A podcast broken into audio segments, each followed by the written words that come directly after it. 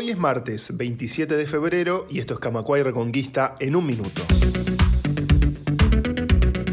Para Javier García, la funcionaria del Ministerio del Interior imputada por trata de personas, actuó en su ejercicio liberal y privado de la profesión. En su comparecencia ante el Parlamento, García deslindó al Ministerio de Defensa de la funcionaria acusada. Al menos 34 personas fueron víctimas de la red de trata que operaba en Artigas. Cuando las víctimas querían denunciar la situación o salir del lugar, eran trasladadas y abandonadas en Brasil. Familias de la escuela número 35 rechazan la suspensión a maestras y afirman que la medida no tiene en cuenta el perjuicio a los niños.